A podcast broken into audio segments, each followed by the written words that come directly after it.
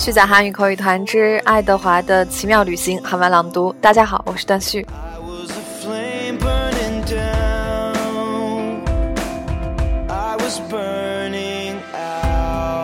上次我们讲到爱德华和一个同样也是被打碎之后又重新修好的一个音娘，一个玩偶放在一起，他们两个聊天儿，然后玩偶就说：“哎呀，下一个会是谁把我带走呢？我可真好奇呀。”爱德华就冷冷地说：“嗯，谁把我带走，我一点都不关心。”然后对方说：“那样的话，你可真的是活得没什么意思呀！你现在还不如直接跳下去，把自己摔碎了。”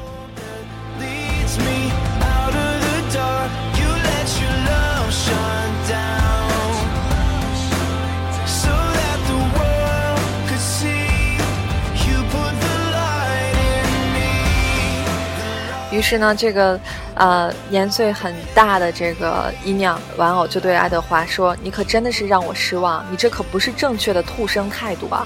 怎么能这样没有希望呢？”爱德华听了以后，就他的心也开始动摇了，就想啊，我真的会不会还有人会再来爱我呢？这个事情可能吗？可给卡纳给纳改哦。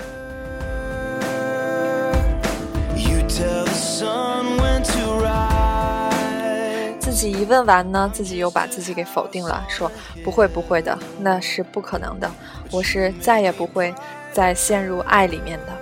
我们接着听后面的内容，他到底有没有找回来爱呢？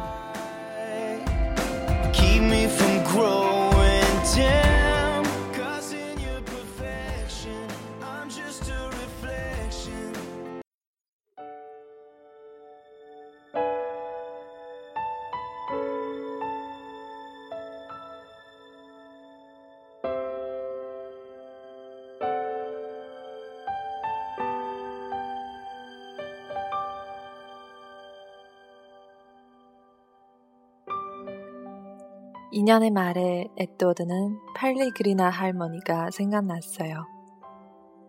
흑맥돼지와 궁주, 그리고 그의 기울여 듣는 것과 사랑, 또 마법과 저주들. 자신을 사랑하려고 기다리는 누군가가 있다면 어떨까요? 자기가 다시 사랑할 사람이 있다면 어떨까요? 그게 가능하기는 할까요?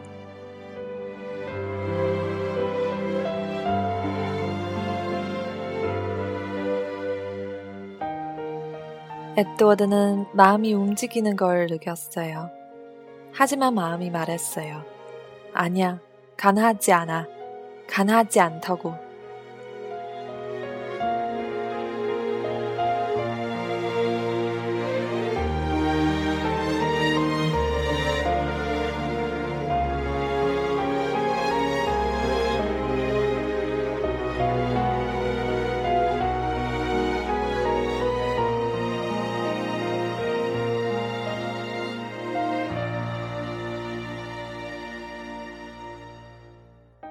아침이 되자 루시어스 크라이크가 가게 문을 열고는 소리쳤어요. 안녕, 귀염둥이들. 안녕, 예쁜이들. 루시어스 크라이크는 창 커튼을 올리고 연전들 위에 달린 전등을 켰어요. 그리고 영업 중이라는 보조 간판 등도 켰죠. 첫 번째 손님은 아빠랑 같이 온 작은 여자아이였어요. 노시어스 크라이크가 물었어요. 뭔가 특별한 걸 찾으세요? 여자아이가 대답했어요. 네, 친구를 찾고 있어요. 아빠는 딸을 목마에 태우고는 가게를 천천히 돌아다녔어요. 여자아이는 꼼꼼하게 인연들을 살펴보았죠. 그리고 에드워드를 똑바로 바라보았어요. 끄덕였고요.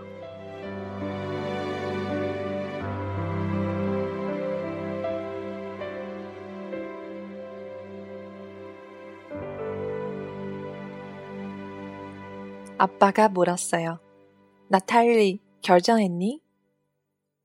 네, 아기 모자를 쓴 인연으로 할래요. 루시어스 그라이크가 말했어요. 아, 그 인연은 엄청 나이가 많단다. 굴동품이지. 나탈리가 간호하게 말했어요. 저 인연에겐 내가 필요해요. 에드워드 옆에 앉은 나이 많은 인연이 한숨을 내쉬었어요. 그렇구는 몸을 더 꼿꼿이 하고 앉는 것 같았죠. 루시어스는 선반에서 인연을 내려 나탈리에게 건네주었어요. 아빠가 딸과 나이 많은 인연이 나갔도록 가게 문을 열자 이른 아침에 밝은 햇살이 안으로 밀려 들어왔어요. 그때 에드워드는 마치 나이 많은 인연이 바로 자기 옆에 앉는 것처럼 인연의 말을 똑똑히 들을 수 있었어요. 마음을 열어. 누군가 올 거야. 누군가 널 위해 올 거라고. 하지만 먼저 네가 마음의 문을 열어야 해.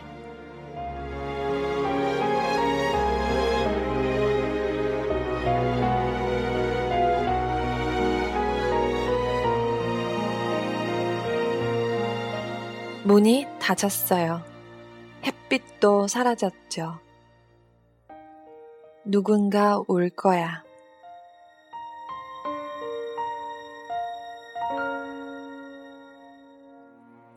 에드워드의 마음이 흔들렸어요. 오랜 시간이 지난 후 처음으로 에드워드는 이집트 거리의 집이 생각났어요. 그리고 회중 시계를 감고 고개를 숙여 에드워드의 왼쪽 다리에 놓아주며 나는 네게 돌아올 거야 라고 말했던 에필린 생각이 났어요.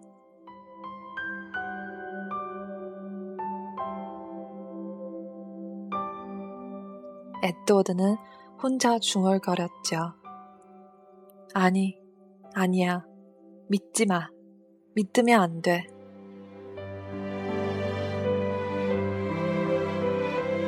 하지만 너무 늦었어요. 누군가 올 거야. 도자기 인연의 마음이 다시 열리기 시작했던 겁니다.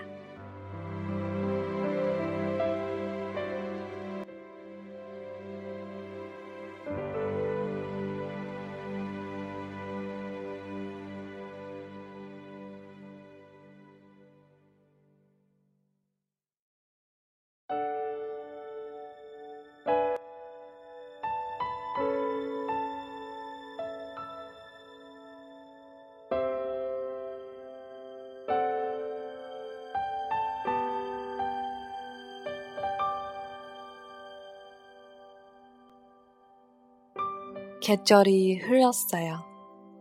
가을과 겨울, 그리고 봄과 여름이 지나갔죠.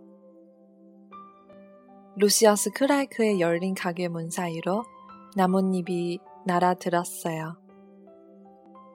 비와 푸르른 봄의 희망찬 빛도 들어왔어요. 사람들이 왔다 갔고 할머니들과 인연 수집가들이 왔고 엄마와 함께 작은 여자아이들이 찾아왔죠. 에드워드 툴레이는 기다렸어요. 계절이 바뀌고 해가 바뀌었어요. 에드워드 툴레이는 기다렸어요. 나이 많은 인연의 말을 계속해서 되씹어 마침내 머릿속에 붙들어온 희망의 문구가 새겨졌어요. 누군가 올 거야. 누군가 널 위해 올 거야.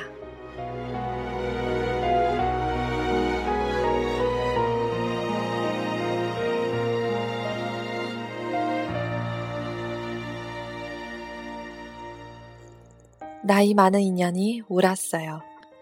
진짜로 누군가 왔거든요. 봄이었어요. 비가 오고 있었죠. 루시아스 크라이크의 가게 주위에 말채나무 곡들이 피어 있었어요.